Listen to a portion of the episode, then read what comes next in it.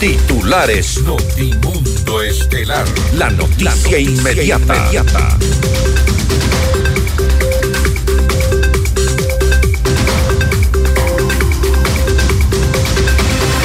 La economía del país crecerá al menos del, 1% para el 2024 según la proforma presupuestaria del gobierno. El presidente Daniel Novoa confirma su intención de reelegirse y anuncia que encargará sus funciones a la vicepresidenta Verónica Abad un mes antes de la campaña electoral. El Consejo Nacional Electoral aprueba la convocatoria para la consulta popular y referendo 2024. El proyecto de ley de turismo busca mejorar la competitividad de Ecuador y atraer artistas internacionales, afirma el ministro Niels Olsen. Trece leyes han sido aprobadas en la Asamblea Nacional luego de 100 días de gestión. Dictan medidas cautelares contra tres nuevos vinculados al asesinato del fiscal César Suárez. Se difiere la audiencia de apelación a la prisión preventiva en contra de Javier Córdoba, exministro de los gobiernos de Rafael Correa y Lenín Moreno.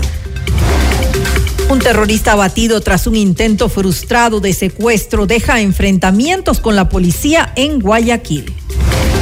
El municipio de Quito destina más de un millón de dólares en operaciones policiales. El Consejo de Gobierno de Galápagos aumenta la tarifa de ingreso a las islas para turistas nacionales y extranjeros. En el ámbito internacional, Perú declara estado de emergencia en 20 regiones del país por el aumento de casos de dengue. Renuncia el primer ministro del gobierno autónomo palestino. Con el auspicio de Posgrados UTPL. Ford, Quito Motors. Hospital Metropolitano. Tu vida es importante para mí. Programa de información apto para todo público. FM Mundo 98.1 presenta Notimundo Estelar. Noticias, entrevistas, análisis e información inmediata. Notimundo, la mejor forma de terminar la jornada bien informado. Conducción, Fausto Yepes y María del Carmen Álvarez. Dirección de noticias, María Fernanda Zavala. Dirección general, Cristian del Alcázar Ponce. Notimundo Estelar. Desde los estudios más modernos del país.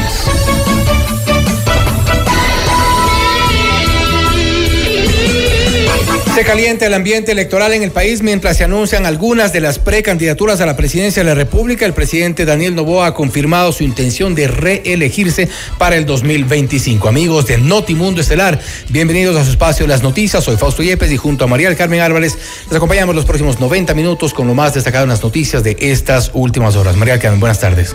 Muy buenas tardes, Fausto y amigos. Como siempre, gracias por acompañarnos en este espacio informativo. Iniciamos una semana aquí en Notimundo Estelar, la última de este mes de febrero, el mes del amor y la amistad, Fausto. Un mes, en año bisiesto además. Eh, febrero tendrá 29 días año bisiesto. Hay algunas también supersticiones alrededor de los años bisiestos. Hay que ver quiénes también cumplen este 29. Dicen que cumplen cada cuatro años. imagínate qué suerte. ya quisiera yo. suerte de pocos. Pero en todo caso, estamos ya terminando este febrero. y se avecina la Semana Santa para finales de marzo. Está previsto. Ya muchos anuncian sus, sus primeras jornadas de la Fanesca. Pero bueno, un, un mes interesante se viene también, sobre todo en cuanto a la política. Revisemos enseguida nuestra agenda de entrevistas para esta jornada. Conversaremos con la economista Saría Moya. Ella es secretaria nacional de planificación. Con ella hablaremos acerca de los ejes del Plan Nacional de Desarrollo.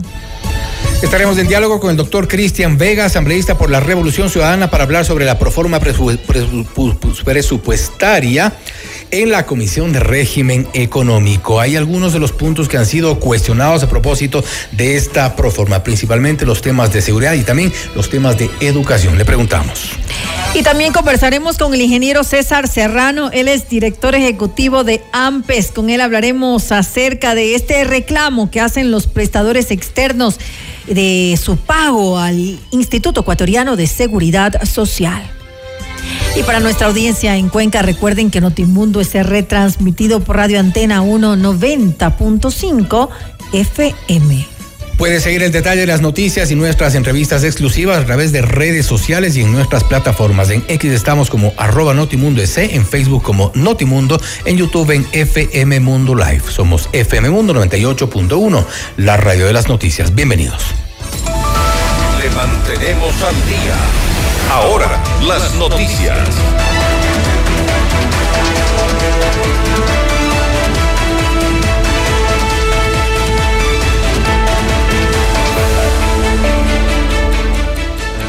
La Comisión de Régimen Económico abocó conocimiento de la proforma presupuestaria 2024 remitida por el presidente Daniel Novoa. En la sesión comparecieron autoridades del gobierno, entre ellas el viceministro de Finanzas Daniel Falconi, quien adelantó que el país tendrá un crecimiento por debajo del 1% para este 2024.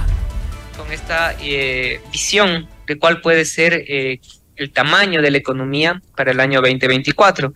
Acá la proyección estimaba un crecimiento de 0,8%, que es un crecimiento bastante bajo y que estaba también enfocado en una eh, condición específica y era que en la programación del año anterior a la producción del campo del bloque 43 del ITT se lo retiraba de acuerdo a las disposiciones relacionadas a las decisiones de la Corte Constitucional. Se generan cambios respecto a las proyecciones del sector petrolero que tengan que ver con el ITT, deberán ir incorporándose durante el proceso propio de la ejecución presupuestaria.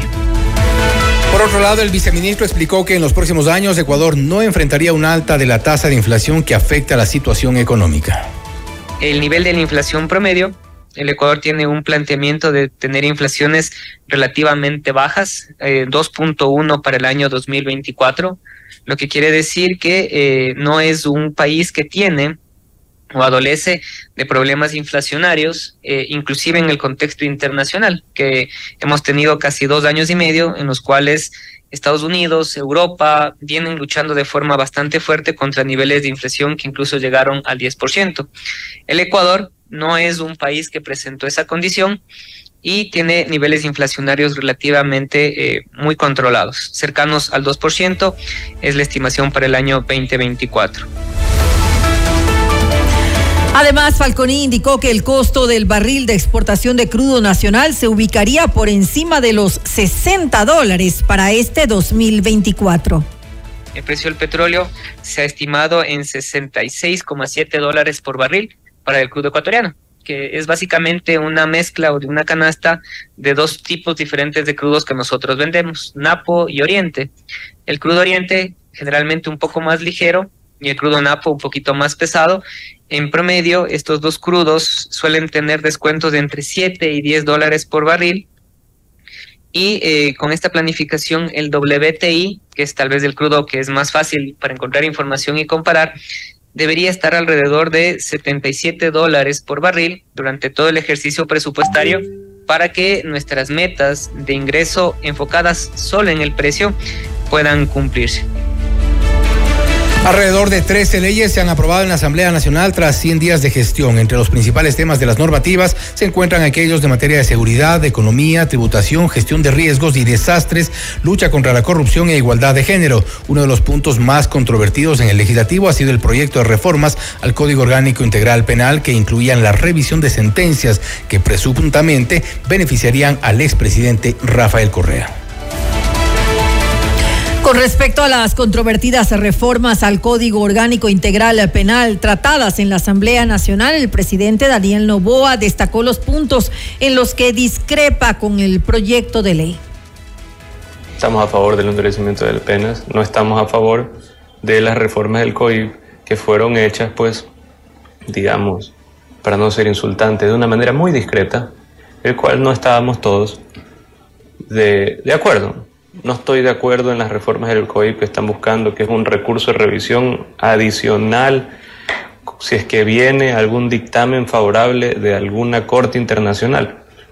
Creo que eso está claramente direccionado y, y no, no estamos de acuerdo.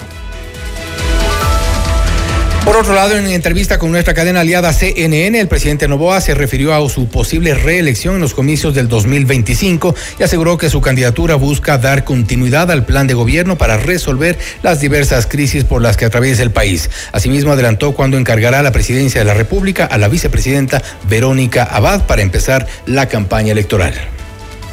Yo no estoy buscando la presidencia, yo estoy buscando es mejorar la vida de los ecuatorianos.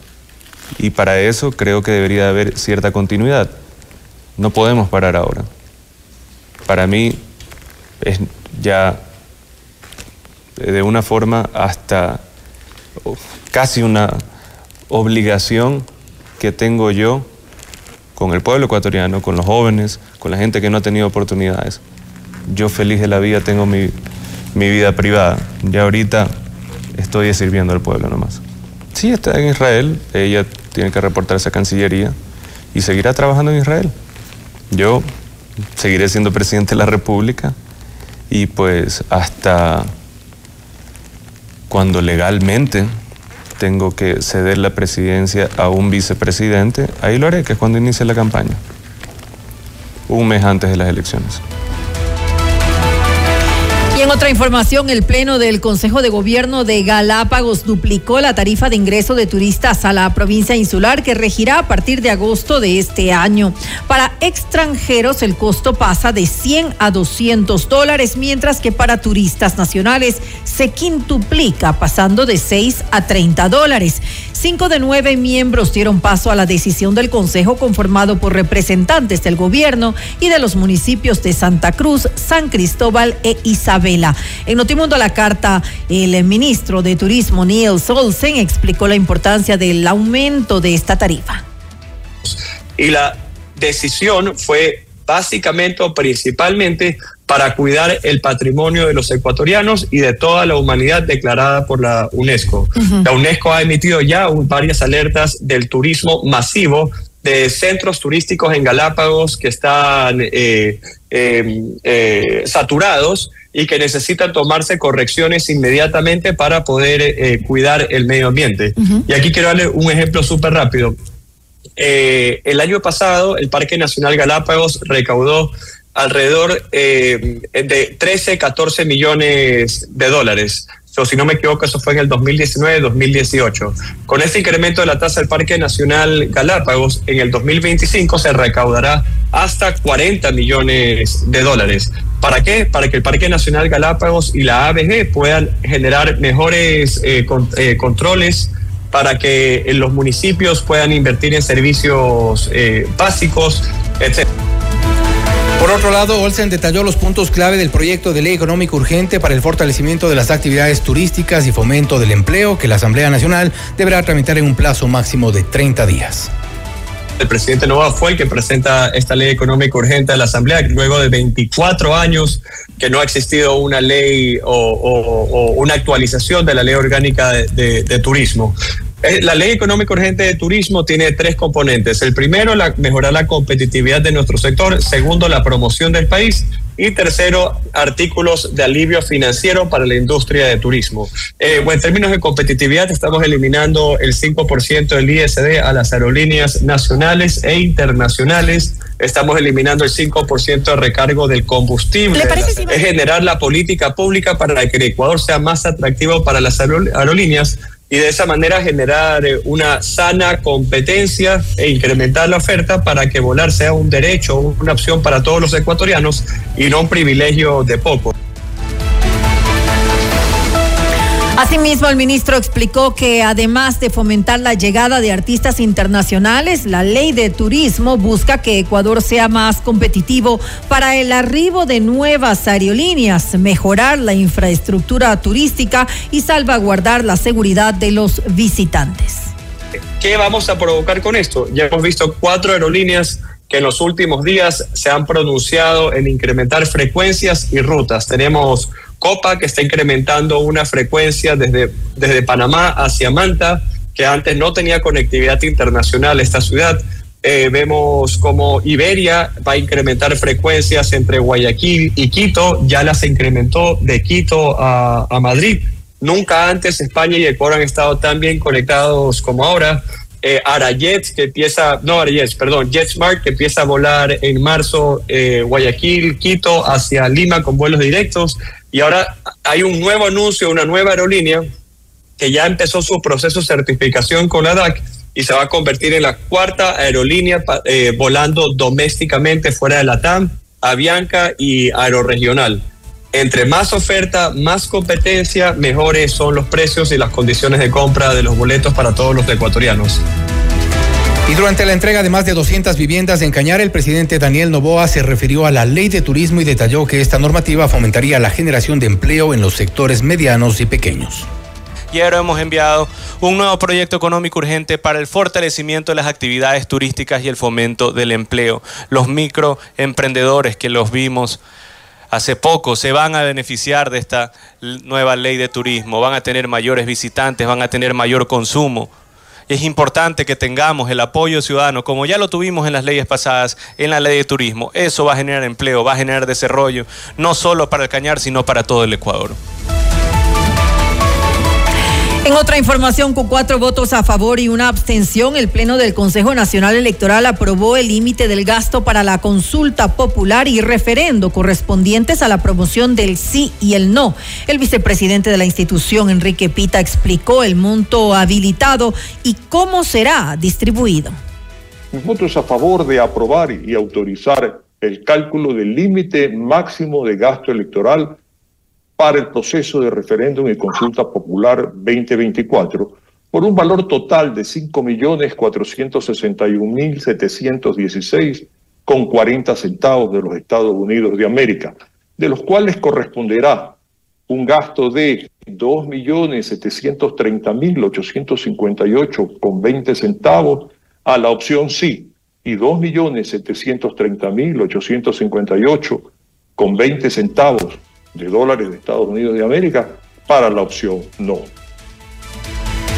con una votación similar, las autoridades del Consejo Nacional Electoral aprobaron la convocatoria para la consulta popular y referendo planteados por el presidente Daniel Novoa. De conformidad con lo dispuesto en el numeral 1 del artículo 219 de la Constitución y numeral 1 y 2 del artículo 25 del Código de la Democracia, mi voto a favor de aprobar la convocatoria para el proceso electoral de referéndum y consulta popular 2024, que se desarrollará el 21 de abril del año en curso. De esta manera, el Pleno del Consejo Nacional Electoral oficializa el llamado a 13.654.291 electores para que acudan a las urnas y se pronuncien sobre 11 preguntas. Como autoridades electorales, ratificamos el compromiso y responsabilidad para entregarle al país unos comicios revestidos de confianza y altos estándares técnicos como ya lo hemos hecho. Usted está escuchando Notimundo, periodismo objetivo, responsable y equitativo. El Plan Nacional de Desarrollo aprobado por el eh, Consejo de Seguridad Pública y el Estado del pasado 16 de febrero se compone principalmente del eje social, económico, de infraestructura, energía y medio ambiente e institucional. Esta es la entrevista de Fausto Yepes, hoy con... Estamos ya en contacto en este momento con la economista Saría Moya, secretaria nacional de Planificación, para hablar sobre los ejes del Plan Nacional de Desarrollo. Secretaria, subsecretaria, gracias por estar con nosotros. Fausto Yepes le saluda, bienvenida. Buenas tardes, Fausto. Muchas gracias por el espacio. Economista, hay algunos de los ejes que se han planteado dentro de este Plan Nacional de Desarrollo. Uno que ha sido, y, entendemos, es el principal, tiene que ver con la seguridad. ¿Hacia dónde va eh, o cuál es el propósito de este Plan Nacional en el tema de seguridad para ir analizando uno por uno?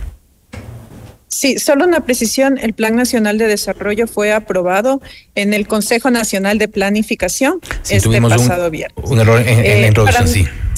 Sí, no se preocupe. Este, bueno, nosotros eh, como gobierno vemos a la seguridad de una forma integral. Sabemos que nosotros para poder este, combatir a la violencia no tenemos solo que tener una una reacción, no solo tenemos que combatir en sí, sino que tenemos que prevenir a la violencia. Y sabemos que las raíces de la violencia están dentro de la desigualdad, dentro de la pobreza, dentro de la falta de empleo. Esto estaba en el plan de gobierno que presentó nuestro presidente Daniel Novoa al Consejo Nacional Electoral durante su periodo de campaña. Y por lo tanto, nosotros hemos tomado esa visión y el eje eh, de lo social tiene dentro de sus objetivos un, eje, un objetivo específico para eh, el, tema de la seguridad. Entonces, al, al nosotros no aislar eh, a la seguridad como un eje aparte, sino que vincularlo con las áreas sociales, estamos garantizando que exista no solo contención, sino también prevención de la violencia que requiere de políticas de largo plazo, que requiere un tejido social fuerte, que haga de nuestros niños y nuestros jóvenes, que haga que nuestros niños y nuestros jóvenes tengan un entorno que sea realmente seguro para su desarrollo y que no sea blanco fácil de la delincuencia. Hablan ustedes también, eh, economista, sobre el incremento de la efectividad y la participación estatal en la atención para la ciudadanía. Y ahí hay varios puntos que creo que es importante irlos, los detallando. Primero, ¿en qué consiste esta, este incremento de la participación? Y segundo, ¿cómo lo van a lograr? Existen, existen instancias de participación ciudadana delimitadas en la ley. Eh, en sí, el Estado necesita conversar más con la ciudadanía. Cuando nosotros eh, armamos el Plan Nacional de Desarrollo, generamos varios espacios, espacios físicos y espacios virtuales para que los ecuatorianos que se encuentren fuera del país también puedan participar dentro de la planificación nacional. Y ahí es donde comprobamos y verificamos por qué es que el pueblo ecuatoriano eligió a Daniel Novoa sus prioridades, las prioridades de este gobierno estaban en completa alineación con las necesidades de la ciudadanía. Nosotros verificamos a través de eh, un, un, barrido estadístico que hicimos de la participación ciudadana que en realidad la ciudadanía necesita políticas de largo plazo en cuanto a la prevención de la violencia, que necesita servicios este, eh, públicos que sean de acceso a la ciudadanía de manera universal, de forma integral, que esté en, en concordancia y en pertinencia con las necesidades de cada territorio. Entonces, esto nos ayudó muchísimo a fortalecer nuestras, nuestras estrategias, nuestras políticas y también un, un, componente muy importante del Plan Nacional de Desarrollo, que es la estrategia territorial nacional, que se ha venido fortaleciendo a lo largo de la historia del Ecuador, pero que en esta ocasión cuenta con modelos de ordenamiento territorial de acuerdo a los ejes y que van a servir muchísimo toda la información estadística, los mapas eh, geográficos que tenemos eh, para los... De los planes de ordenamiento territorial que realizan los gobiernos autónomos descentralizados y que tienen que actualizar a partir del nuevo Plan Nacional de Desarrollo. ¿Cuáles son los focos donde ustedes encontraron en este mapa que, que, han revisado donde eh, creen que debe haber más intervención? Depende de la provincia. Hay provincias que necesitan fortalecimiento dentro de los programas de inclusión social para combatir la pobreza. Hay provincias que en cambio necesitan eh, fortalecerse en el eje de infraestructura con mayor conectividad. ¿Qué provincias están en una situación más complicada, por ejemplo, en este, en este eh, contexto? Por ejemplo, las provincias de la Amazonía necesitan fortalecimiento para el, tema de la pobreza. Eh, son las pobrezas, eh, perdón, son las provincias con mayor índices de pobreza eh, y también con mayor índices de desempleo. Entonces, aquí es donde se tiene que incorporar políticas no solo sectoriales, sino intersectoriales de la mano con el eje de desarrollo productivo que maneja toda la parte del empleo y maneja toda la parte de la productividad. Antes de hablar del, de la parte del empleo y de la productividad, que también son parte de los ejes, hablemos y terminar un poco el, el, área de seguridad. Ustedes hablan también de incrementar el número de participantes en servicio cívico militar voluntario. ¿De cuántos a cuántos y cómo lograr que esto, que, que, los jóvenes eh, se, se sumen a esta, a esta causa? Existe una meta global para este tema de no solo es del servicio eh, voluntariado dentro de los militares. Existe una meta que es global, que incluye a todos los servicios que dan los militares. Está en términos de porcentajes y nosotros iremos monitoreando dentro de cada uno de los indicadores el numérico global, porque obviamente son varios los servicios militares y que present y que dan las Fuerzas Armadas para que esto se pueda cumplir. Pero nos referimos, por ejemplo, a la conscripción. ¿De cuántos aproximadamente que están hoy por hoy? ¿A cuántos podría incrementarse? ¿Y cuál va a ser la estrategia para atraer ese voluntariado? Bueno, la meta está en términos de porcentajes, no está en términos numéricos. Entonces, quien eh, podría dar un término más eh, específico realmente son las Fuerzas Armadas. Nosotros vamos a medir la parte de los porcentajes en función de las metas que tenemos en el plan. ¿Cuál es el porcentaje, la meta de porcentaje? Le doy en un segundo, porque son 105 metas. Entonces, no nos sabemos todas este, de memoria, pero le doy en un, en un minuto. Mientras tanto, podemos responder. Mientras tanto, sí, seguimos, no hay, problema. Eh, hablan también en los temas de seguridad, reducir la tasa de hacinamiento en los centros penitenciarios del país. Este ha sido quizá o es el mayor problema que enfrenta hoy por hoy el gobierno. De hecho, es evidente que no tiene el control total de las cárceles del país. En este plan de reducir el hacinamiento de las cárceles, hablan, y voy a referirme a los porcentajes que usted eh, se refería, del 13,45 al 5,59%. Es decir, es una reducción importante del hacinamiento, es decir, lo que está en exceso, el, el número de privados de la libertad que están en exceso en las cárceles del país, pero esto es posible sin tener el control total? A ver, primero se han planteado proyectos para reducción del hacinamiento. Esto sí es posible. Estas, todas las metas que ustedes encuentran en el Plan Nacional de Desarrollo han sido metas que se fijan las entidades por la parte técnica, por los coordinadores de planificación, por el, el subsecretario que esté a cargo de la política pública a implementar y que firma la máxima autoridad considerando los proyectos de inversión y también las intervenciones de gasto corriente que tiene. Esto está apalancado a proyectos para el, cambio, la transformación del sistema de rehabilitación social. Con respecto a su otra pregunta, en el, en el caso de em, del servicio militar, específicamente esa parte tenemos de 9.600 a 36.800 y en esto es para dos años, ¿no? Y Ahí hablamos de número, ya no de porcentaje, ¿no? No, lo que pasa es que tenemos otro que también es incrementar la contribución militar que abarca varios servicios militares. Eso sí es en términos de porcentaje. Del 33.6 al 39.64 al 39.67. Son tres metas para, para el ámbito de defensa. Estas dos últimas están vinculadas al trabajo que hacen las Fuerzas Armadas específicamente con la sociedad. Por eso, y repito mi pregunta de hace un momento, si, vamos a incrementar el voluntariado, me refiero a la conscripción de 9.657 a 36.853 cómo van a ser atractivo este voluntariado. Mucha gente dejó de ir al servicio eh, cívico militar, a la conscripción, que se la conoce así, dejó de ir precisamente porque no era un, tema atractivo para los jóvenes, había otro tipo de, de opciones. ¿Cómo atraerlos? A ver, no este, este indicador está en aras de no solo el servicio específico de conscripción, hay otros servicios cívicos que implementan las Fuerzas Armadas que no se eh, que en estos años se han venido han venido en crecimiento, han venido en aumento y las Fuerzas Armadas tiene eh, una serie de programas y proyectos que busca afianzar esa confianza que tiene la sociedad civil dentro de sus dentro de su de sus servicios. Bien, bueno, vamos, vamos a la parte de, de, salud, de bienestar social y a la parte económica, que creo que son los ejes también importantes. En el tema de salud, mejorar acceso a la salud y vivienda como parte también de este bienestar social. ¿Hay algún plan en concreto y tomando en cuenta también la falta de recursos que existe? Las metas han sido planificadas por las autoridades en función de los recursos asignados, por eso se ha trabajado en conjunto con, los coordinadores de planificación de cada área. Existen programas de vivienda destinados a dar soluciones habitacionales en las diferentes provincias de nuestro país. En el tema de salud tenemos metas de, dos tipos, metas de impacto que miden la, la mejora en la calidad de vida de la ciudadanía y metas de eh, resultado intermedio, que es, son metas de cobertura. Por ejemplo, aumentar en la proporción de de, vacunación que tenemos, la cobertura de vacunación, pero también tenemos metas de impacto como la mejora dentro de la salud eh, materna, dentro del indicador de mortalidad materna.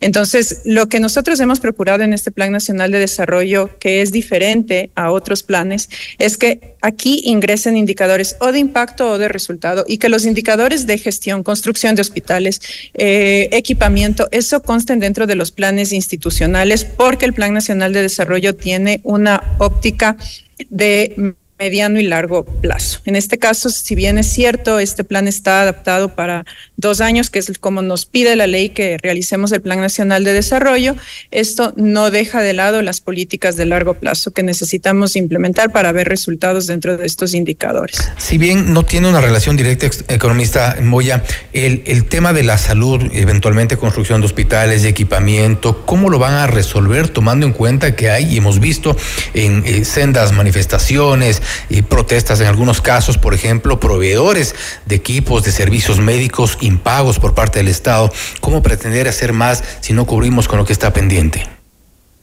Bueno, nuestro plan anual de inversiones para, este, para este año y el siguiente está entre los 1.600 y 1.700 millones.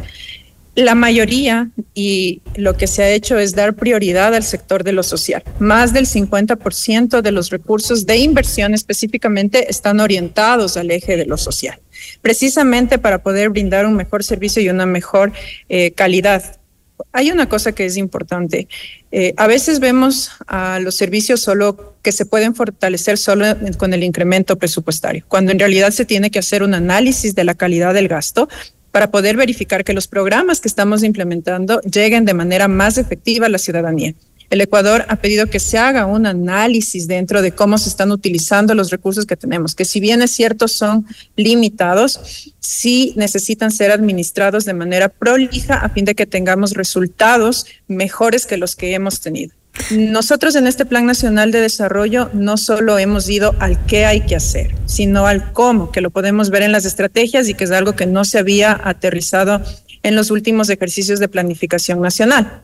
Estas estrategias que son para ir eh, atando lo que nosotros vamos haciendo en nuestro día a día, la planificación nacional, ayudan a que las autoridades, no solo nacionales, sino también locales, puedan verificar en dónde están las prioridades.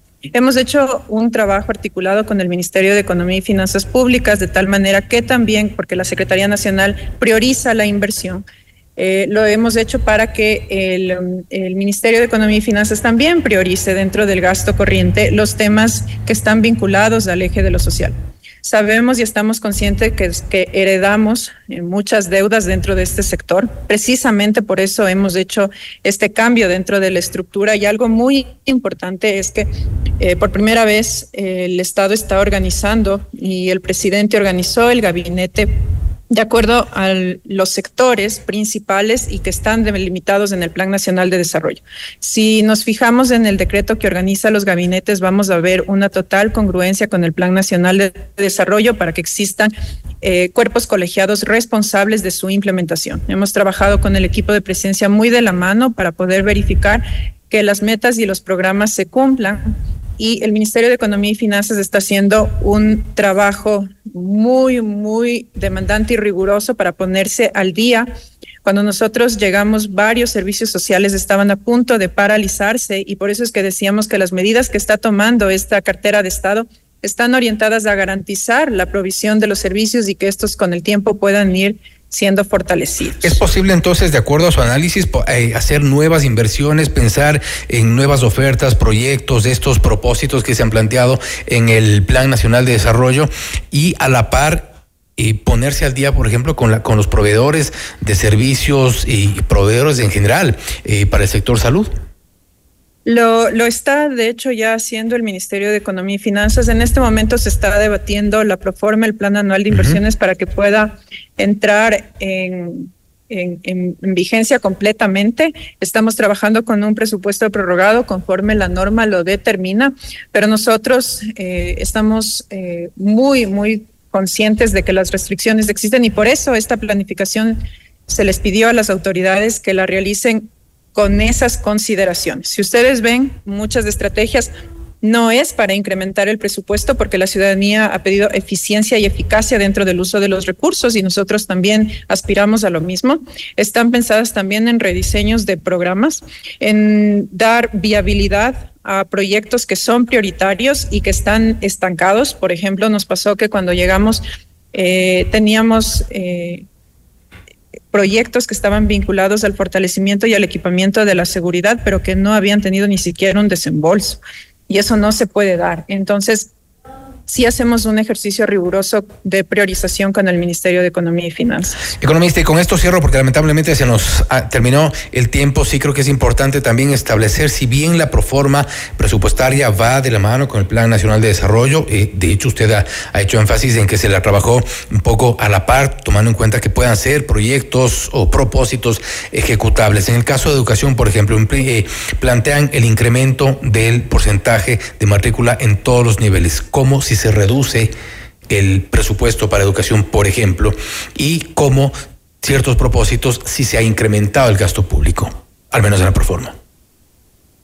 Bueno, el, hay que considerar que la proforma presupuestaria es una proforma que está trabajada dentro de los límites que tenemos tanto de endeudamiento como de los ingresos fiscales. Eso no quita que los recursos puedan ser utilizados de una manera más eficaz y más eficiente en todos los niveles de educación de tal manera que logremos mejores tasas de matriculación y que mejoremos el tema de la deserción escolar, que también es un tema bastante preocupante para nosotros, o que podamos incrementar la calidad que tenemos dentro de la educación. También nosotros dentro de la planificación esperamos que con el nuevo dinamismo que va a tener la economía, esto vaya generando a la par más ingresos para el Estado y que con el tiempo tanto el plan anual de inversiones como el tema destinado a gasto corriente se vaya fortaleciendo. Pero es muy importante entender que muchos programas y muchos recursos públicos no han estado siendo utilizados eficientemente y en eso es donde nosotros también estamos poniendo mucho énfasis con nuestras autoridades, con las ejecutores. Y es donde habrá seguramente también la vigilancia ciudadana. Economista, nuevamente gracias por haber estado con nosotros. Muchísimas gracias, Fausto. Gracias también. Ha sido la economista Saría Moya, secretaria nacional de Planificación, hablando sobre los ejes del Plan Nacional de Desarrollo. Este es Notimundo Estelar, siempre bien informados. Usted está escuchando Notimundo. Periodismo objetivo, responsable y equitativo.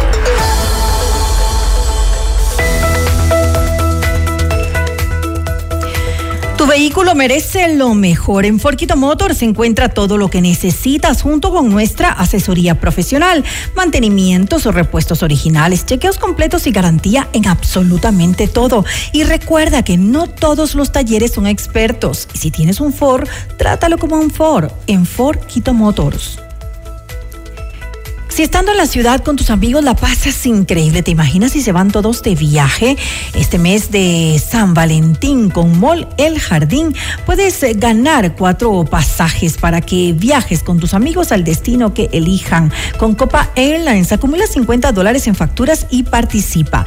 Un momento de compras en Mall El Jardín los puede llevar a donde quieran. Hospital Metropolitano es el único hospital privado en Ecuador con cirugía robótica Da Vinci para casos de alta complejidad y cirugía bariátrica. Consulta ya con tu médico especialista Hospital Metropolitano. Lleva tu marca a otro nivel con FM Mundo. Promociona tus productos y servicios con nosotros. Publicidad 360 en radio y todas nuestras plataformas a tu medida y con resultados. Contáctanos a ventas arroba fmmundo.com o al 099 003 8000. Hacemos comunicación a otro nivel. Sigue el detalle de las noticias y nuestras entrevistas exclusivas en redes sociales y a través de nuestras plataformas en X, en arroba Notimundo C, en Facebook en Notimundo. Esto es Notimundo Estelar. Volvemos. Objetividad y credibilidad. Notimundo Estelar. Con María del Carmen Álvarez y Fausto Yepes. Regresa enseguida. Somos tu mundo. mundo. Mira nuestros mejores contenidos. Suscríbete gratis a nuestro canal de YouTube FM Mundo Live. Somos FM Mundo. Comunicación 360. Inicio de publicidad. Hola Paco. Hola José. Necesito tu opinión Paco. Ya le tengo que llevar a mi Ford a los mantenimientos. No sé si llevarlo a la casa o buscar otra opción porque no quiero que me salga caro. José, tranquilo. Yo siempre llevo mi Ford a Quito Motors y todo va sobre ruedas. Le hacen los chequeos necesarios, me explican cualquier problema y lo mejor de todo es que te dan garantía y usan repuestos originales. No todos los talleres son expertos. Acércate a Ford Quito Motors y encuentra lo que tu vehículo necesita. Si tienes un Ford, trátalo como a un Ford. Ford Porque tu lucha es la nuestra. Llegó el PEDSCAM con inteligencia artificial al Hospital Metropolitano. Gracias a su innovadora tecnología, imágenes exactas e informes confiables, tomaremos las mejores decisiones para un tratamiento óptimo del cáncer, de manera precisa, confortable y con menor exposición a la radiación. Llámanos al 1-800-H-METRO o ingresen en hospitalmetropolitano.org. PEDSCAM del Hospital Metropolitano. Tu vida es importante para Estudia en la universidad con 24 años de experiencia impartiendo estudios de posgrados. Posicionada en el top 10 de las universidades con mayor producción científica del país, según el estudio World University Rankings. La UTPL garantiza la calidad por su innovador modelo educativo. Más de 26.000 graduados de nuestros diferentes posgrados certifican la calidad educativa de nuestros programas de cuarto nivel. Proyecta hoy tu futuro profesional hacia otro nivel. Elige uno de nuestros programas de posgrados, porque el conocimiento transforma el mundo. Posgrados UTPL. Somos tu mundo. FM Mundo. Somos FM Mundo. Comunicación 360. Fin de publicidad. Continuamos en Notimundo Estelar con María del Carmen Álvarez y Fausto Yepes. Le mantenemos al día. Ahora, las noticias.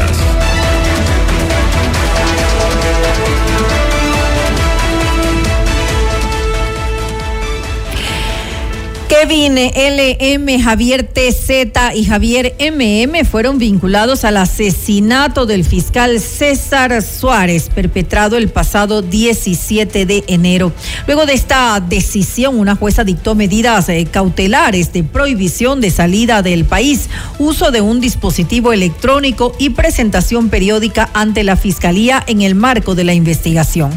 En este caso, otras dos personas ya son procesadas por su supuesta vinculación al crimen de Suárez, quien indagaba casos como el desfalco millonario a Lispol y el ataque armado a las instalaciones de TC Televisión. La audiencia de formulación de cargos en contra de Vivian Hernández, dos personas naturales y otras dos jurídicas por presunto lavado de activos, se difirió para el lunes 4 de marzo a las 9 de la mañana. Hernández es señalada por ser cercana al expresidente Rafael Correa. Además, es mencionada en dos ocasiones en los chats del caso Metástasis. De acuerdo con la teoría de fiscalía, la sospechosa estaría involucrada en una red integrada por más de 29 compañías para el cometimiento de varios delitos, mientras estuvo vinculada a la Secretaría Nacional de Planificación. La audiencia de apelación a la prisión preventiva solicitada por Javier Córdoba, exministro de Minería de los gobiernos de Rafael Correa y Lenín Moreno, se difirió por pedido de sus abogados. El implicado es procesado por enriquecimiento ilícito tras un aumento de su patrimonio de manera injustificada a través de actividades financieras de diversa índole, como el pago de valores por parte de terceras personas en efectivo, cheques y transferencias por supuestas relaciones comerciales, societarias y préstamos. De acuerdo con un informe de Contraloría, el exfuncionario habría incrementado su patrimonio a aproximadamente 1.2 millones de dólares sin documentación de respaldo.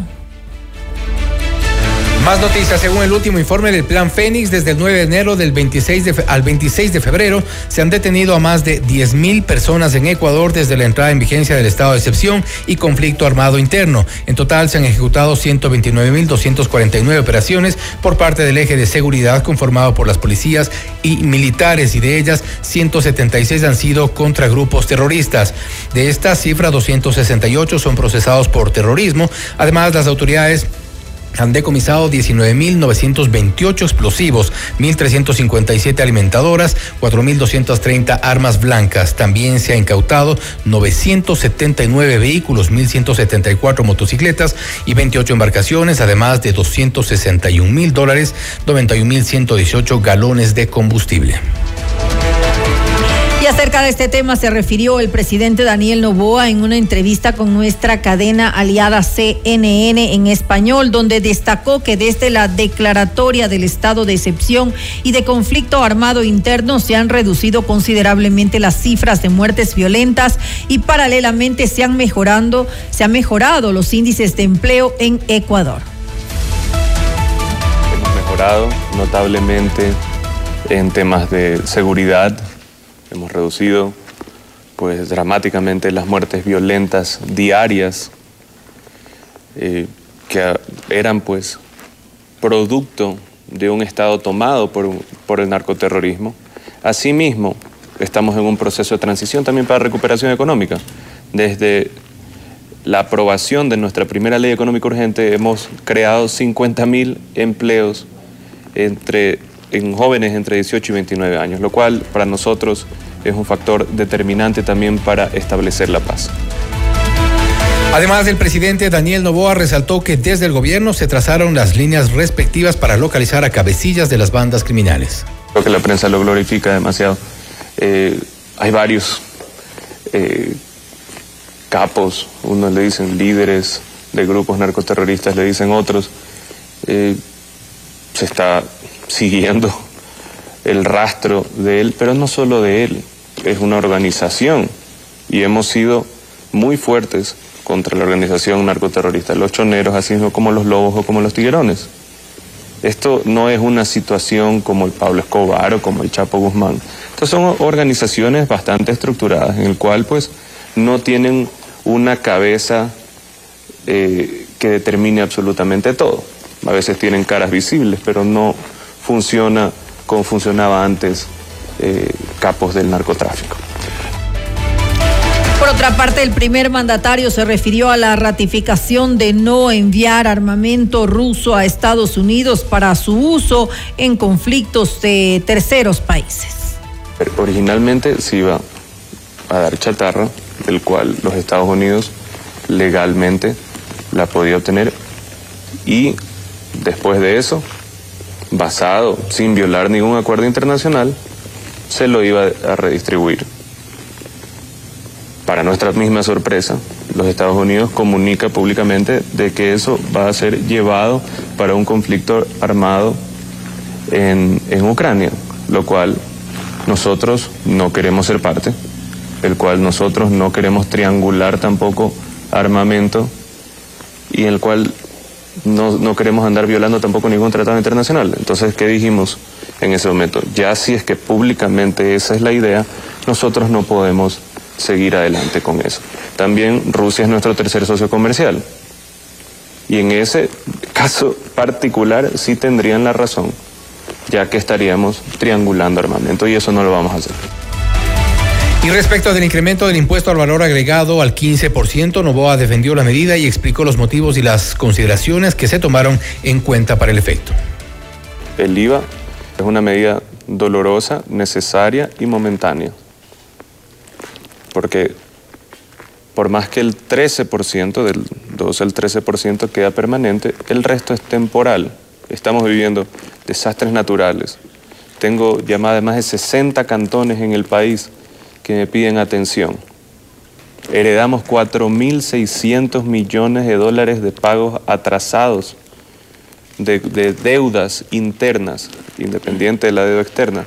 Entonces, por el momento lo que tenemos que hacer es a sincerar nuestras finanzas, incrementar nuestra recaudación, el momento en el que vemos que está mejorando la situación, el IVA se reduce.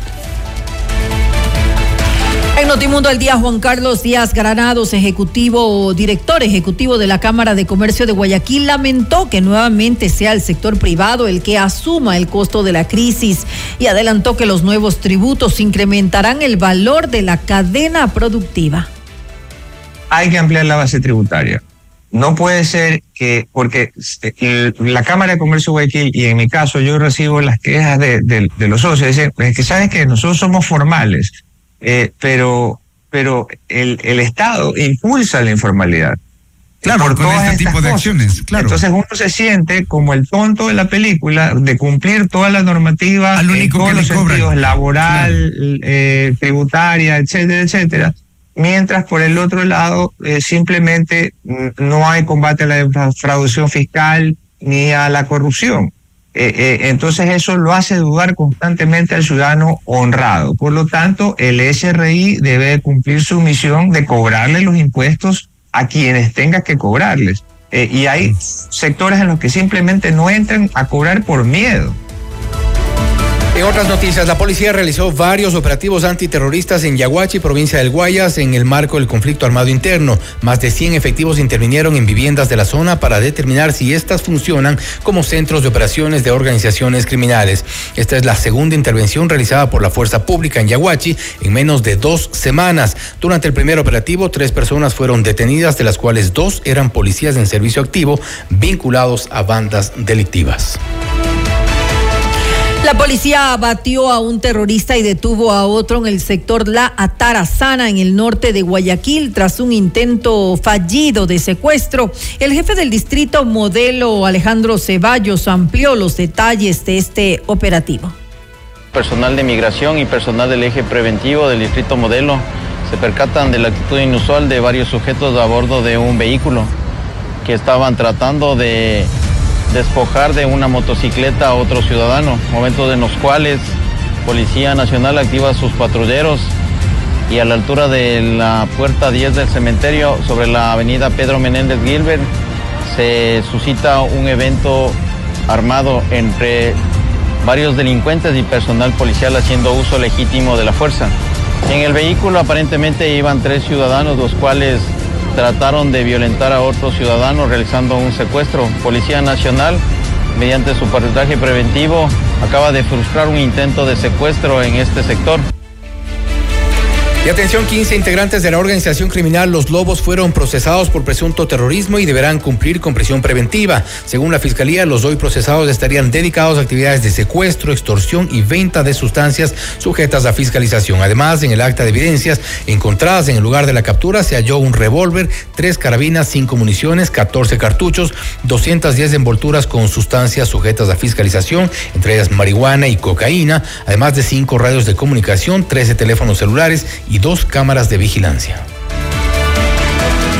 El municipio de Quito entregó a la Policía Nacional 28 vehículos, 50 computadoras y un software de equipo forense con una inversión que supera el millón de dólares. En Notimundo al día, Carolina Andrade, secretaria de Seguridad, señaló que con esto se busca fortalecer las capacidades del eje investigativo y reducir los índices de delitos como el secuestro y la extorsión que se han incrementado en la ciudad. Además, reconoció que no existe la cantidad de efectivos policiales necesarios para cubrir la demanda de seguridad.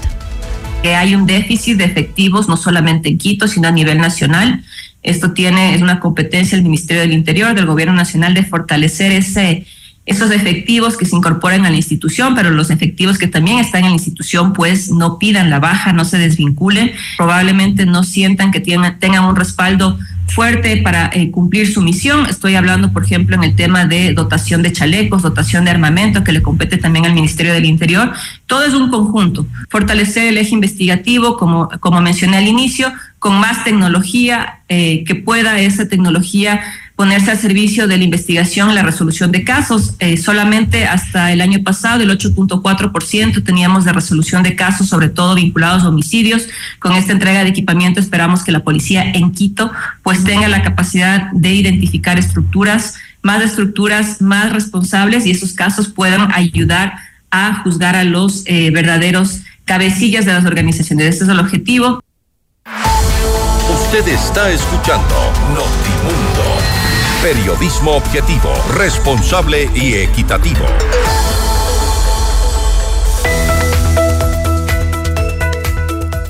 Estudia en la UTPL y proyecta hoy tu futuro profesional hacia otro nivel. Elige uno de nuestros programas de posgrado y estudia en la Universidad de Líder en Educación. Únete a los más de 26 mil graduados que avalan nuestra calidad. Posgrados UTPL.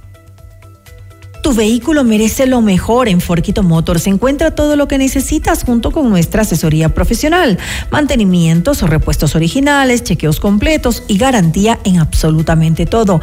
Y recuerda que no todos los talleres son expertos. Y si tienes un Ford, trátalo como un Ford en Ford Quito Motors. Si estando en la ciudad con tus amigos la pasas increíble, ¿te imaginas si se van todos de viaje este mes de San Valentín con Mall El Jardín? Puedes ganar cuatro pasajes para que viajes con tus amigos al destino que elijan con Copa Airlines. Acumula 50 dólares en facturas y participa. Un momento de compras en Mall El Jardín los puede llevar a donde quieran. FM Mundo invita a cinco parejas al gran concierto de Melendi. 20 años sin noticias. Viernes 15 de marzo, Coliseo General Rumiñahui. Inscríbete ahora en fmmundo.com y en WhatsApp al 098-999-9819 con la palabra Melendi y tus datos personales. Recuerda que el premio incluye un delicioso almuerzo en Pícaro Resto Grill. Sorteo viernes 15 de marzo en nuestros programas en vivo otra promoción gigante de FM Mundo. Objetividad y credibilidad. Notimundo Estelar. Con María del Carmen Álvarez y Fausto Yepes. Regresa enseguida. Somos tu mundo.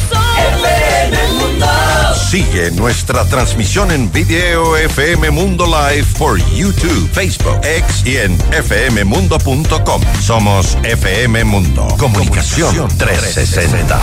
Inicio de publicidad. Hola Paco. Hola José. Necesito tu opinión Paco. Ya le tengo que llevar a mi Ford a los mantenimientos. No sé si llevarlo a la casa o buscar otra opción porque no quiero que me salga caro. José, tranquilo. Yo siempre llevo mi Ford a Quito Motors y todo va sobre ruedas. Le hacen los chequeos necesarios, me explican cualquier problema y lo mejor de todo es que te dan garantía y usan repuestos originales. No todos los talleres son expertos. Acércate a Ford Quito Motors y encuentra lo que tu vehículo necesita. Si tienes un Ford, trátalo como a un Ford. Ford Quito Motors. ¿Necesitas tiempo contigo misma?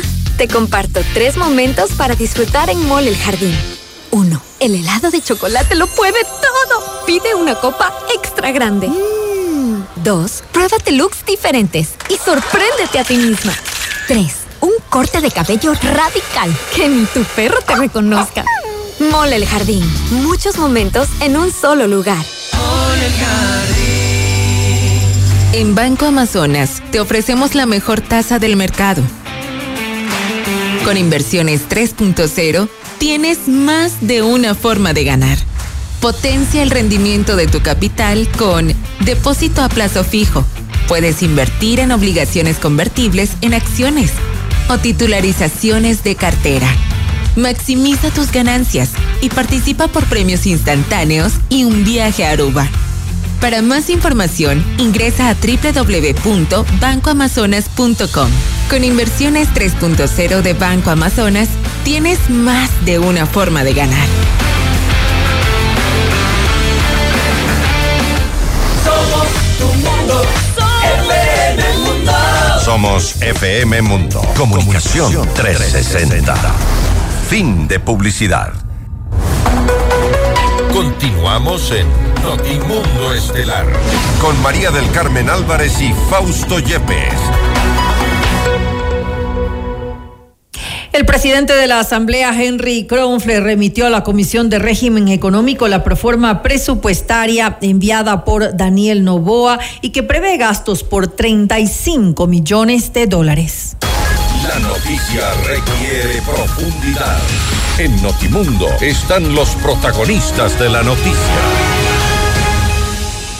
En los estudios de FM Mundo estamos con el doctor Cristian Vega, asambleísta por la Revolución Ciudadana, para hablar sobre la proforma presupuestaria en la Comisión de Régimen Económico. Han comenzado ya las comparecencias. Hay algunas observaciones que han comenzado a saltar también a propósito de esta proforma. Polémica, dicen algunos. Asambleísta, gracias por estar con nosotros. Bienvenido. Muy buenas noches, es un placer, gracias por la invitación. Es importante y pertinente siempre esa responsabilidad de todos los asambleístas, estar siempre comentando cuáles son nuestras acciones dentro de la Asamblea y por supuesto un proceso permanente de rendición de cuentas. Muy buenas ¿Qué han encontrado? Gracias y bienvenido. ¿Qué han encontrado en, este, en esta proforma presupuestaria? Porque hay sectores que se han mostrado ya con alarma respecto a recortes. Por ejemplo, en el sector de educación se habla de recortes de entre 800 mil dólares hasta, hasta, dicen varios millones en algunos eh, en algunas eh, universidades eh, en, en, centros de educación superior pero esto es es así y cómo cómo repararlo Bueno, eh, lo que sucede es que las universidades eh, públicas, sobre todo en el caso del Ecuador, están financiadas por el FOPEDEUPU, que es el fondo específicamente para financiar a las universidades públicas.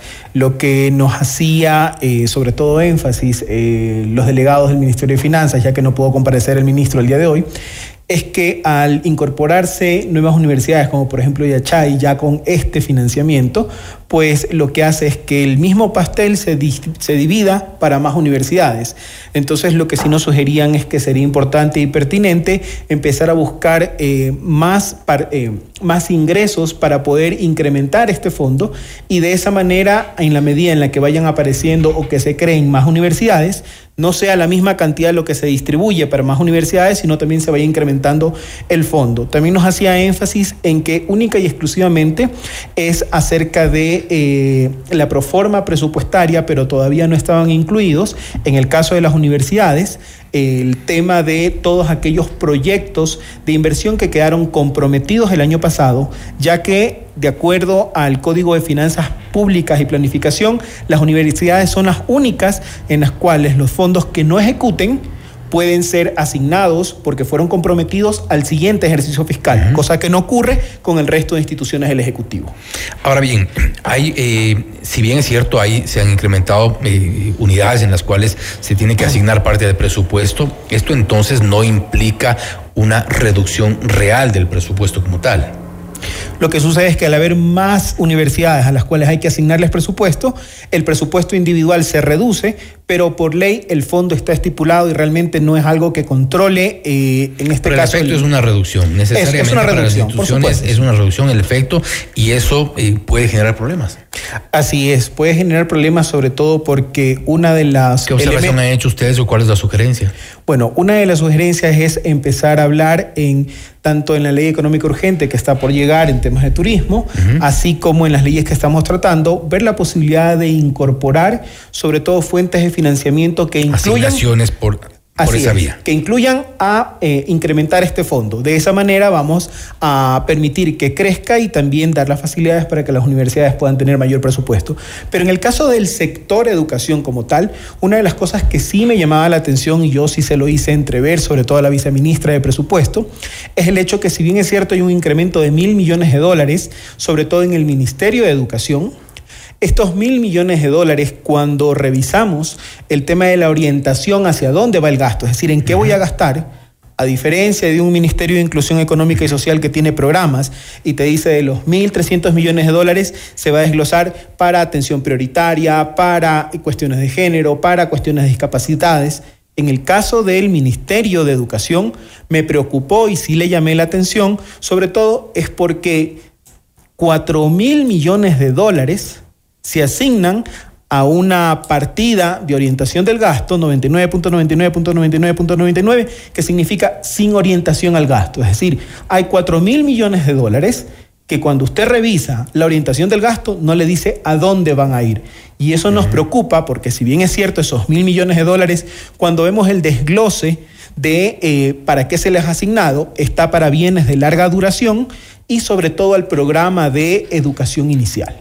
Pero no sabemos a qué va a responder, cómo se va a priorizar. Es por ello que dentro de las comparecencias nosotros tenemos hasta el día viernes por el tema de la celeridad. Ustedes ya les cuestionaron sobre este tema. Ya se les cuestionó. dijeron? Lo que nos dijeron es que si bien es cierto, es una partida que está ahí, no hay un reglamento que diga que no pueden utilizar todo el recurso para eso. Yo le digo, no puede haber un reglamento, pero, es antiético. Es muy responsable no saber a qué, por supuesto, ese dinero. O sea, no es ético porque son recursos públicos. Debe decirse a dónde van. Así sea complejo. Y el mismo es un copia y pega en el sector del Ministerio de Salud Pública. Hay ahí también mil millones de dólares donde no estipula, perdón, ahí son dos mil millones de dólares donde no estipula a dónde van a ir. Única y exclusivamente en el clasificador de orientación del gasto dice gasto eh, sin orientación. Entonces, ese tipo de, eh, de, circunstancias es lo que sí nos invita a decirle, oiga, Ministerio de Economía y Finanzas, usted tiene un departamento que se especializa en poder hacerle, por así decirlo, la guía, el sustento cuando hacen los presupuestos para que puedan definir y crear los programas de inversión que necesiten para poder saber a dónde va el gasto. Si bien es cierto, eh, si dijeron que se van a, poner más prolijos, yo creo que hay que hacerlo de manera acelerada, porque no podemos tener en este momento 6 mil millones de dólares del presupuesto general del Estado, que la orientación del gasto es sin orientación del gasto. Y, y, y cómo podría, por ejemplo, eh, de, alguna forma, o sea, destinarse cierta parte del gasto. Hablamos hace un momento con la Secretaria Nacional de Planificación sobre el Plan Nacional de Desarrollo. Ellos dicen que va a la par con la proforma presupuestaria porque evidentemente tienen que ajustar los recursos que existen en el presupuesto general del Estado con los, eh, los planes que tienen para el 2024. En el caso de salud, y es una de las preocupaciones que incluso comienza a generarse en, varios, eh, en, varias eh, secciones de, del área de salud, los proveedores impagos. Y hay un tema ahí que está preocupante. Así es, porque si revisamos casualmente el tema de las fuentes de ingresos del Estado, hay en este momento una pretensión de generar 10 mil millones de dólares más de deuda. Eh, claro que es para honrar 4 mil millones de capital ahora y 1.700 de otras obligaciones. Eh, los delegados del Ministerio de Finanzas nos decían, sí, pero el neto de la deuda van a ser 6 mil. O sea, entre lo que yo emito, la nueva deuda que emito ahora, pero la que pago de la que debía, solo son 6 mil. Sí, pero algo más grave es que me ratificó eh, o nos ratificó la viceministra de Presupuesto que toda la inversión pública del Ecuador para el año 2024 depende única y exclusivamente que nos concedan el financiamiento. Es decir, si no nos dan los créditos, no van a haber esos 1.700 millones de dólares que están directamente identificados para el año 2024 como, invers como inversión pública. ¿Inversión en qué sectores? Inversiones, en este caso, con los programas que tienen, eh, por ejemplo, en la parte social, casualmente en el tema de la salud y en el tema específicamente de educación. Porque todos estos valores que de los 35 mil millones de dólares que tenemos, estamos hablando que están desglosados, pero están en papel. Para poder ejecutarlos, dependemos que efectivamente esos 10 mil millones de dólares que se pretenden colocar de manera interna, ¿sí? se puedan colocar. En el momento en que no se puedan colocar, pues realmente tal cual como hicieron énfasis este es el presupuesto del año 2024, pero va a depender de que pueda haber los ingresos presupuestados. Si no hay los ingresos presupuestados, pues por supuesto que no va a haber el gasto que se ha planificado. Y a propósito de lo que usted menciona, la deuda interna y que está también como parte del presupuesto eh, de la proforma presupuestaria, hay el riesgo de que nuevamente el IES sea, sea la caja chica del gobierno y esto no ha parado en los últimos gobiernos y parece que no parará. Casualmente esa es una de las preocupaciones que tenemos dentro de la, comisión y esperamos y apelamos que el día jueves a partir de las 4 de la tarde luego de los plenos podamos tener la comparecencia de los, de los representantes casualmente del IES para poder escucharlo porque hoy tuvimos un delegado de los jubilados, de los jubilados con lágrimas en los ojos y nos decía no puede ser que nuevamente de las asignaciones que el Estado debería entregarle y honrar la deuda con el IES que eran de cerca de poco más de 3 mil millones de dólares solo se hayan considerado cerca de 2.800 es decir, nuevamente no se está entregando lo que se necesita. Esas fueron y las. Se está pensando en eh, quitarle. En colocar más deuda colocar más deuda. Ahora, eh, también, y vamos a hablar, lamentablemente son, son temas eh, gigantes, pero estamos tratando de priorizar el presupuesto para la Policía Nacional de Fuerzas Armadas. También hay una reducción en un momento, en un contexto de inseguridad, en uno de los momentos en los que la seguridad debe día ser una prioridad a recortes. Así es. Entiendo que la explicación que nos supo decir los representantes del Ministerio de Finanzas, y ojo, no con esto los estoy eh, justificando, simplemente estoy transmitiendo lo que nos dijeron, es que al aún no encontrarse en vigencia la cuarta ley económica urgente, que era la que contenía el incremento del IVA, esa es la razón por la cual esos ingresos aún no han sido incorporados dentro del presupuesto general del Estado de la Proforma que nosotros hemos conocido y ahí sí hay un valor adicional a Fuerzas Armadas y Policía Nacional porque efectivamente en esta Proforma hay una reducción. No es una reducción sustancial, pero sí no es lo que se esperaba porque las medidas económicas anunciadas sobre todo se enfocaban en financiar la lucha contra la delincuencia. Entonces sí nos llamó la atención, pero esa fue sobre todo la eh, no digamos la excusa, la explicación. Hay dos cosas importantes que sí me preocuparon en el presupuesto y yo sí se los indiqué sobre todo a los compañeros del Ministerio de Finanzas y son dos cosas. En el año 2023 terminó el tema de las concesiones con las telefónicas. En el año 2024 debería haberse reflejado ese dinero. No me supieron decir en dónde estaba.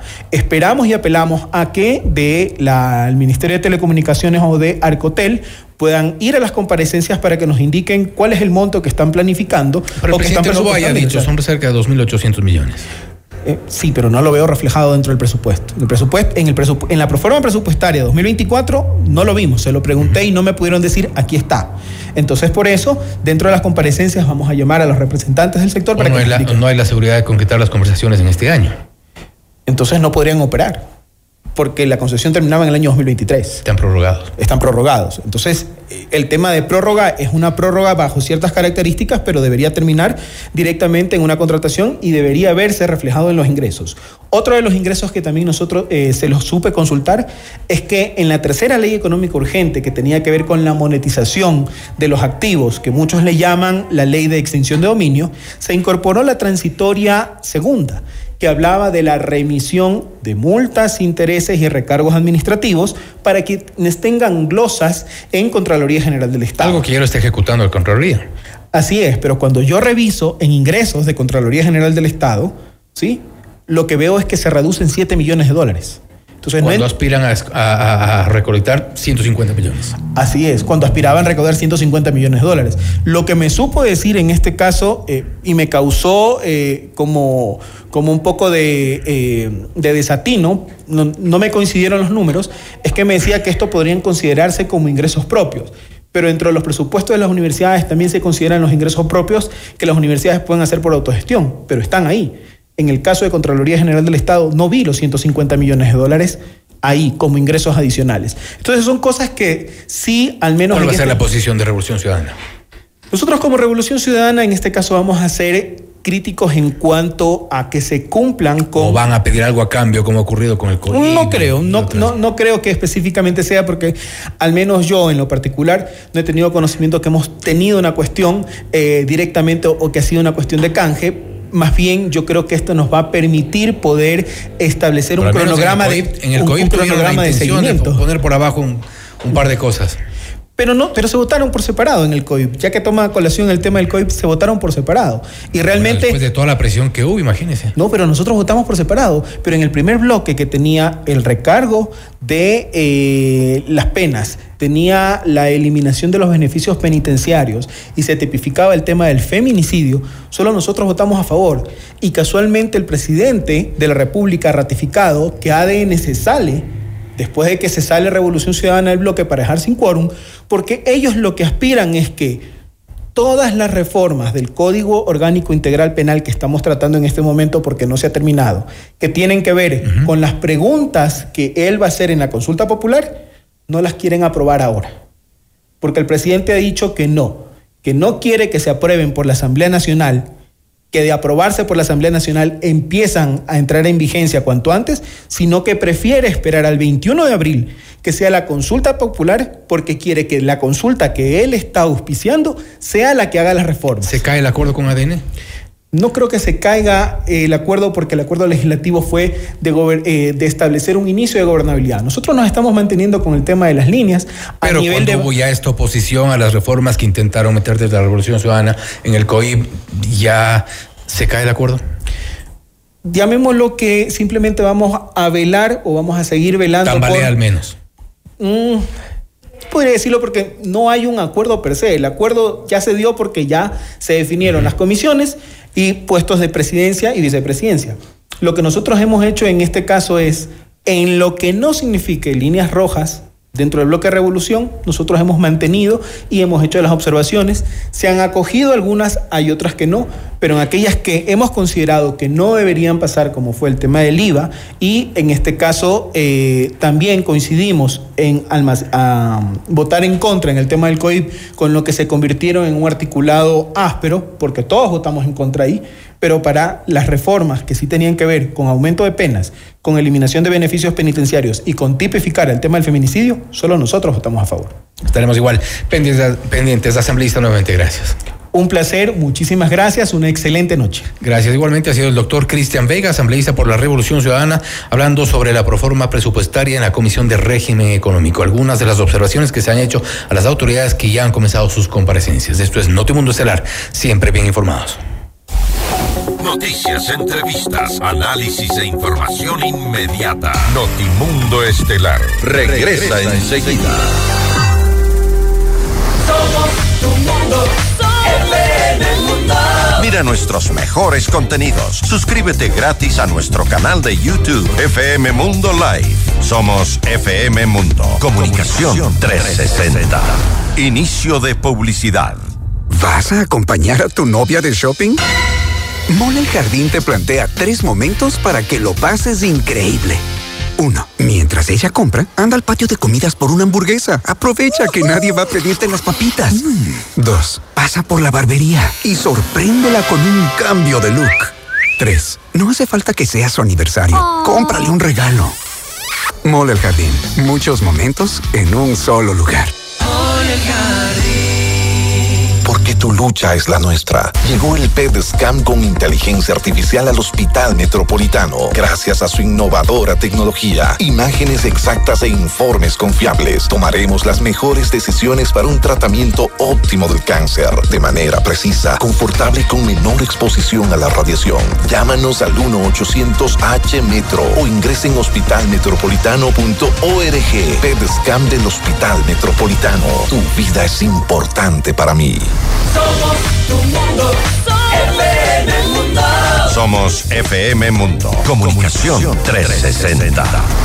Fin de publicidad. Continuamos en Notimundo Estelar. Información inmediata. El presidente del Consejo Directivo del Instituto Ecuatoriano de Seguridad Social, Eduardo Peña, explicó que el IES no está al momento en la capacidad económica de pagar la totalidad de la deuda con sus prestadores externos. Vamos más allá de la noticia. Notimundo Estelar en FM Mundo con María del Carmen Álvarez. Nos acompaña a esta hora el ingeniero César Serrano. Él es eh, representante de la Asociación Nacional de Prestadores Externos de Servicios de Salud, AMPES. Muy buenas eh, noches, ingeniero Serrano. Gracias por acompañarnos eh, en este espacio informativo. Le saluda María del Carmen Álvarez. No logro escucharle buen- en esto. Muy Ah, ahora noches, sí. María del Carmen. Muchísimas gracias por la oportunidad. Gracias a usted nuevamente por estar aquí junto a nosotros. Cuéntenos un poco eh, cuál es el eh, reclamo exacto que hacen eh, ahora los prestadores externos eh, al IES. ¿Desde cuándo existen estos valores pendientes por los cuales ustedes están eh, reclamando, exigiendo un pronto pago? Sí, eh, efectivamente, eh, este proceso de reiteradamente insistir los pagos sobre los servicios prestados ya acarrea un poco más de dos años. Eh, en la anterior administración es cuando se ahondó más la situación precaria en la cual la institución pone a sus prestadores externos por la falta de pago. Obviamente hubo un transcurso entre el 2022 y principios del 2023 en los cuales sí se empezó a ver eh, cierta fluidez en los pagos. Eh, lastimosamente, las eh, auditorías y todos los procesos que conllevan para que todos los servicios que se dan sean debidamente auditados y puedan ser pagados por el Instituto Ecuatoriano de Seguridad Social. Todo este proceso de documentación y transparencia se la ha llevado hacia otra institución. Dejaron de ser las fuentes internas del IES quienes hacían el proceso de auditoría y liquidación financiera y las maneja eh, la ESPE Innovativa, que es una empresa pública de la Escuela Superior Politécnica del Ejército. Cuando esto sucedió eh, a mediados del año 2023, únicamente permitieron a los prestadores externos empezar a subir toda la documentación aproximadamente en el mes de junio. Eh, durante todo este proceso han habido ciertos errores de la plataforma, retraso de subir eh, toda la información, retraso de ser procesada toda la información, tanto así que los prestadores de primer y segundo nivel, que son los prestadores de servicio ambulatorio a quienes yo represento, eh, no han visto un pago del año 2023 más que en ciertas ocasiones. Hay prestadores que están todavía retrasados enero a diciembre de 2023 no solamente con pagos, sino también con los procesos de auditoría. Ahora, ¿cuándo fue el último el último pago que ustedes han recibido? Los pagos se han recibido eh, eh, todos los meses, sí, pero no era un pago constante, no era un pago constante. Le doy, por ejemplo, sin, sin tener que, que señalar a nadie en particular, pero hay prestadores que han recibido pago en enero del 2023, perdón, del 2024, han recibido pagos de enero o febrero del 2023. Prácticamente un año, de retraso. ¿Ya? Tenemos prestadores que han recibido pagos, digamos, de febrero o de marzo del 2023 en febrero del 2024. Claro. Entonces estamos nosotros trabajando bajo 12 meses de retraso cuando el convenio claramente estipula que el Instituto Ecuatoriano de Seguridad Social tiene aproximadamente 90 días para realizar todo el proceso de levantamiento de información hasta el pago y acreditación de los fondos por dicho servicio. Es decir, se está incumpliendo con lo que ya eh, eh, está pues anteriormente acordado. Exactamente. Cada prestador firma un convenio y cada convenio se basa en la normativa vigente. Hasta junio del 2023 nosotros los prestadores nos regíamos a la normativa emitida por el Acuerdo Ministerial 091-2017. En junio eh, se hizo el cambio al Acuerdo Ministerial 0140, en donde cambia un poco la, la normativa pero el proceso y los plazos para cada uno de estos procesos siguen siendo los mismos. Queda aproximadamente 90 días. Y eso se está incumpliendo. Ese sería el plazo. Toda la buena, puede haber toda la buena intención de la actual administración de buscar fondos para ponerse al día, pero si no hay un proceso de auditoría que sea eficaz, que sea rápido, entonces no existe una deuda para el Seguro Social, mientras que los prestadores ya incurrieron en esa deuda al prestar el servicio. A ver, justamente hablando de esa buena intención, de, de, lo que está planificando hacer la actual administración, me gustaría invitarlo a escuchar lo que ha, ha manifestado, lo que ha afirmado el presidente del Consejo Directivo del IES, Eduardo Peña porque los activos inmobiliarios que yo reciba como salud, puedo darme la vuelta y pagárselos a mis prestadores que tengo impagos. Eh, ¿Cuándo les van a pagar? Esperemos resolverlo en uno o dos meses. Ahí vamos. ¿A todos?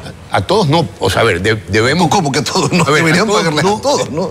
Mira, mensualmente nuestro flujo está para pagar a los. Hay 340 prestadores externos. A todos les vamos a pagar mensualmente una parte de lo que consumen. ¿Por qué no les podemos pagar todo? Porque prestadores externos es un tema que subió. En 2021 andaba por los 500 millones, en el 2022 fue 600, en el 2023 fue 900 millones. Y eso no tenemos. Lo que hay es 500 millones. Entonces, tenemos que traerlos de 900 a 500. Esa es la solución.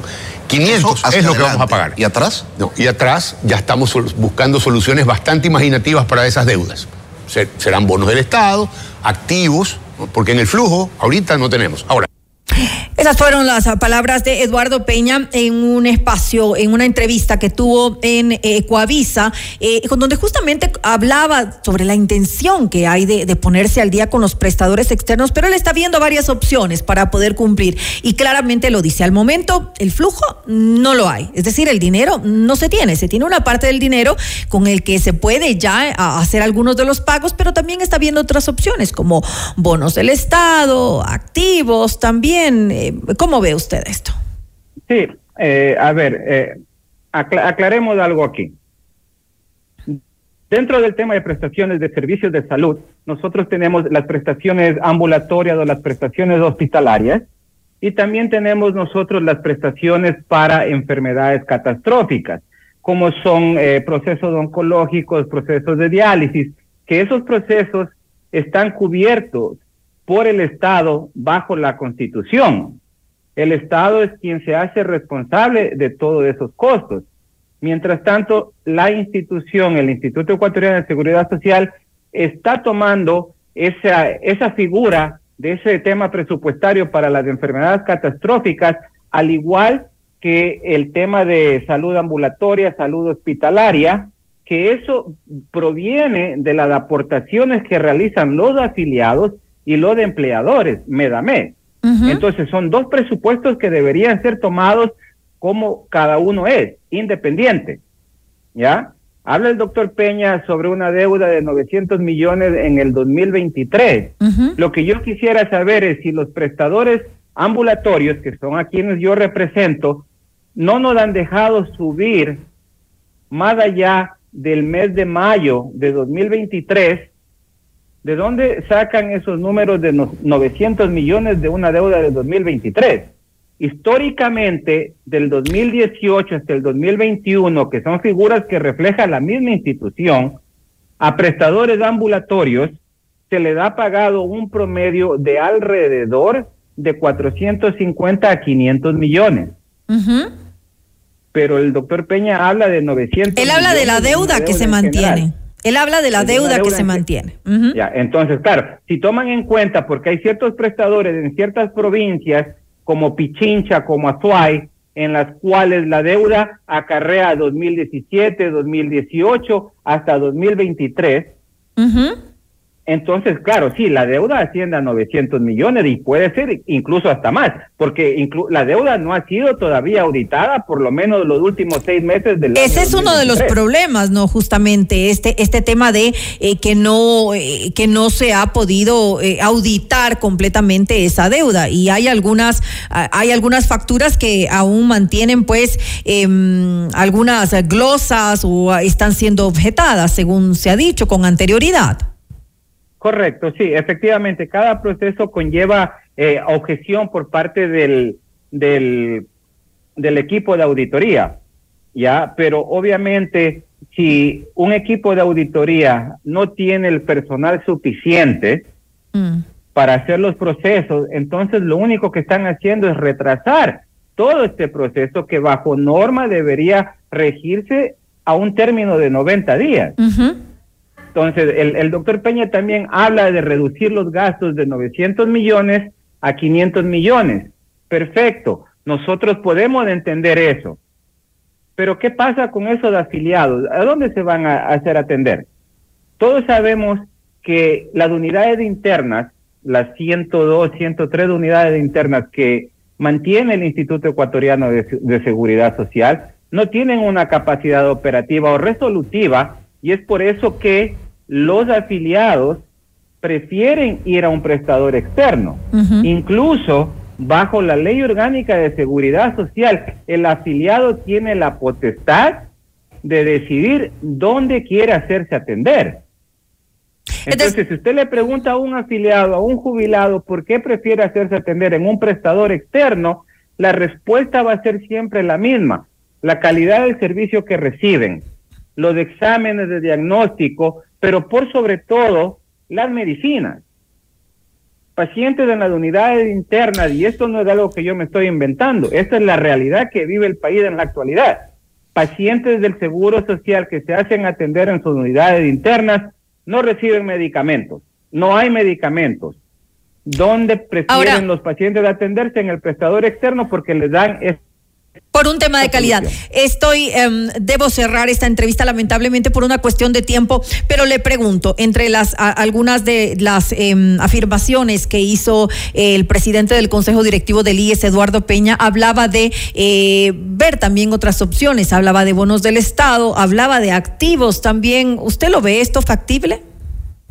Podría ser factible. Nosotros hemos hecho eh, acercamientos al Consejo Directivo para tratar de buscar la manera más eficaz y una corrección a este problema que al final de cuentas no solo afecta a los prestadores ni al Seguro Social, afecta más que todo a los afiliados y a los jubilados, que son los que están arriesgando su vida eh, y su salud al no tener dónde hacerse atender Sí, lamentablemente por un tema de por un tema de calidad es importante que eh, se tome en cuenta esto. Esperamos que se pongan eh, em, de acuerdo en, las soluciones para poder llegar pues a, cubrir esas deudas que están eh, pendientes. Y es bueno saber que ustedes están abiertos a ver otras opciones para, para poder manejarlo de alguna manera. Le quiero agradecer al ingeniero César Serrano. Él es presidente de la Asociación Nacional de Prestadores Externos de Servicios de Salud AMPES. Gracias por habernos acompañado en este informativo, ingeniero Serrano, y por explicarnos un poco cuál es la situación actualmente de los prestadores externos. Muchísimas gracias, María del Carmen. A usted, una muy buena noche. Igual. Noticias, entrevistas, análisis e información inmediata. Notimundo Estelar. Regresa, enseguida. Somos tu mundo. Mira nuestros mejores contenidos. Suscríbete gratis a nuestro canal de YouTube FM Mundo Live. Somos FM Mundo. Comunicación 360. Inicio de publicidad. Estudia en la universidad con 24 años de experiencia impartiendo estudios de posgrados, posicionada en el top 10 de las universidades con mayor producción científica del país, según el estudio World University Rankings. La UTPL garantiza la calidad por su innovador modelo educativo. Más de 26.000 graduados de nuestros diferentes posgrados certifican la calidad educativa de nuestros programas de cuarto nivel. Proyecta hoy tu futuro profesional hacia otro nivel. Elige uno de nuestros programas de posgrados, porque el conocimiento transforma el mundo. Posgrados UTPL. ¿Vas a acompañar a tu novia de shopping? Mole el Jardín te plantea tres momentos para que lo pases increíble. Uno, mientras ella compra, anda al patio de comidas por una hamburguesa. Aprovecha que nadie va a pedirte las papitas. Mm. Dos, pasa por la barbería y sorpréndela con un cambio de look. Tres, no hace falta que sea su aniversario. Oh. Cómprale un regalo. Mole el Jardín. Muchos momentos en un solo lugar. Mole el Jardín.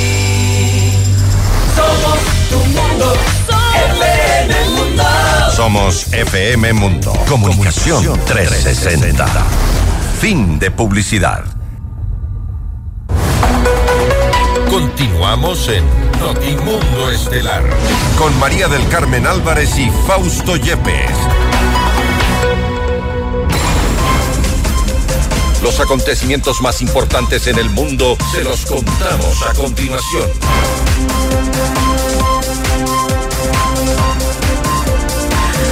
Ante los más de 30 mil casos de dengue reportados en Perú, el gobierno declarará en emergencia sanitaria a 20 de las 24 regiones del país. A través de una rueda de prensa, el ministro de Salud, César Vázquez, explicó que las condiciones climáticas presentadas durante el último año generaron un panorama perfecto para la enfermedad. Enseguida, algo más de lo que dijo. Lamentamos el fallecimiento ya de 32 compatriotas confirmados por esta enferma esta causa y hay ocho fallecidos más que están en proceso de investigación. Como ya lo había anunciado la Organización Mundial de la Salud hace algunos meses, el año pasado, este año iba a ser un año catastrófico para América Latina en cuanto a dengue se refiere, porque la inusual ola de calor y la ausencia de invierno en los últimos, en el último año, ha generado un panorama perfecto para la propagación de esta enfermedad. A pesar que nosotros hemos planteado un plan regular para este año con un presupuesto cercano a 108 millones, el expresidente de Brasil, Jair Bolsonaro, encabezó el pasado domingo una gran manifestación en Sao Paulo para defenderse de las acusaciones golpistas en su contra por parte del actual primer mandatario Luis Ignacio Lula da Silva. Bolsonaro, quien está inhabilitado políticamente por ocho años por abuso de poder, aseguró que no se puede aceptar que la parte eh, se aparte a la oposición del escenario político. A él lo acusan de perpetrar un intento de golpe de Estado para mantenerse en el poder luego de su derrota en las elecciones presidenciales de octubre del 2020. 2022.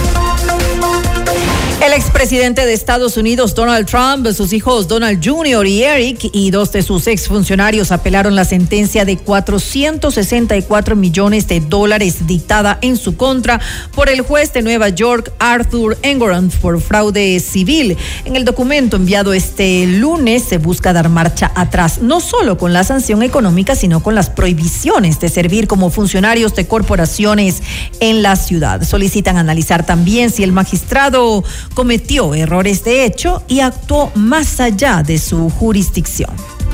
El primer ministro del gobierno autónomo palestino, Mohamed Stayek, presentó la renuncia a su cargo la mañana de este lunes. Su dimisión se da en medio de los señalamientos por supuestos escándalos de corrupción y la presión por parte de los Estados Unidos para reorganizar la autoridad nacional. Además, el funcionario señaló que su salida se enmarca en los acontecimientos políticos y de seguridad que enfrentan en la franja de Gaza ante la ofensiva israelí.